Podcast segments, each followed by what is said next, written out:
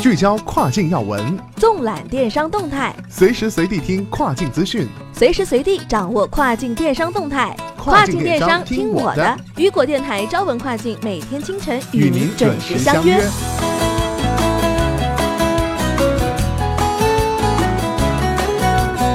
各位早上好，我是佳佳，今天是二零一八年十二月十二号，星期三，农历冬月初六。今天新闻的主要内容有。兰亭集市成功收购 EasyBuy，科地农业拟拓跨境电商平台业务，俄拟禁止支付宝、微信等外国电子支付向俄罗斯人提供服务。社交电商每日一淘完成一亿美元 B 轮融资。网易严选线下店本月将在杭州开业。海豚供应链获授信融资数千万美金。一倍更新 Speed Park 物流管理方案使用政策。亚马逊将对不符合其安全标准的第三方卖家包裹罚款。下面来听详细报道。兰亭集市成功收购 EasyBuy。雨果网消息，十二月十号，兰亭集市发布公告称，其已完成对新加坡电商 EasyBuy 的收购。此前，兰亭集市曾称将以八千五百五十万美元战略性收购 EasyBuy 百分之百的股权。科地农业拟拓跨境电商平台业务。经济通中国站消息。十二月十一号，可地农业公布与易道动联区块链科技和霸屏天下国际传媒网络科技订立不具法律约束力的谅解备忘录。根据谅解备忘录，可地农业拟合作共同打造新型跨境电商平台。据了解，易到动联拥有三千万上市公司员工流量，可带动海外地产和国内外优质产品的销售。而霸屏天下是集广告传媒、互联网行销等多元化的创新型传媒企业，可为跨境电商入驻企业构建宣传推广平台。科地农业表示，三方战略合作之后啊，能发挥各自资源优势，可共同打造为入驻企业、商家为消费者提供优质服务的新时代新型的跨境电商平台。俄拟禁止支付宝、微信等外国电子支付向俄罗斯人提供服务。环球网消息。今日，俄罗斯国家杜马提出国家支付系统法律修正案，加强对俄罗斯境外支付系统和电子支付服务活动的控制。根据该法案啊，外国支付服务提供商或电子钱包将被禁止向俄罗斯人提供汇款服务，并向俄罗斯银行提供此类转账。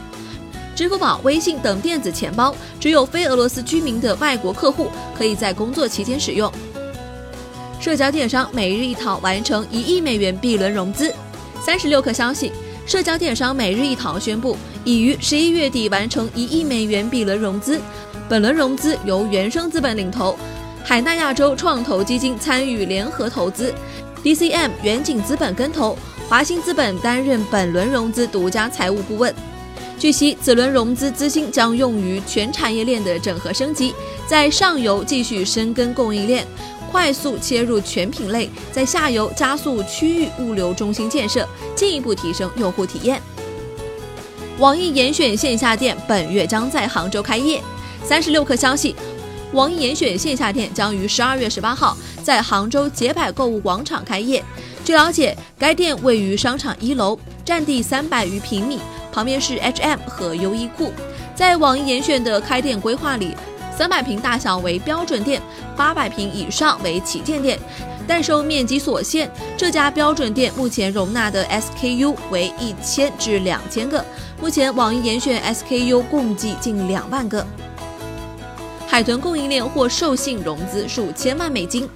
雨果网消息，十二月十一号，海豚供应链与花旗、汇丰等多家中外资银行签署战略合作协议。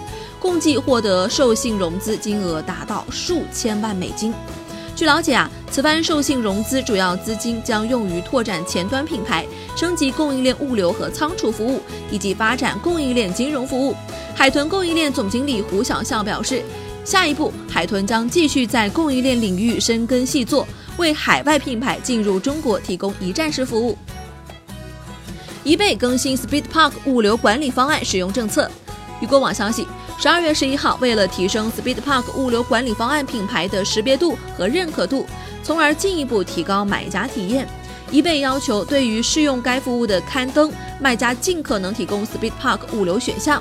此外，一倍对该物流管理方案做出了相应的修改，包括寄往美国、英国、德国录像，刊登站点分别为美国站点、英国站点、德国站点的高单价以及合规化交易。对此，易贝建议卖家尽快采取相应的举动。买家体验报告将从二零一九年二月十号评估周起，针对美国、英国、德国录像，采用新合规要求计算合规比例。卖家需及时查看报告。亚马逊将对不符合其安全标准的第三方卖家包裹罚款。雨果网消息，据 CNBC 报道，亚马逊近期通知第三方卖家，将对不符合其安全标准的包裹收取罚款。这部分的收费将归到亚马逊的计划外服务收费中。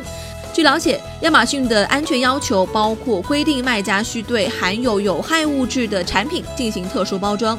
据悉，亚马逊已于十一月二十九号开始试运行该规定，其表示在正式收取罚款前一个月会告知买家。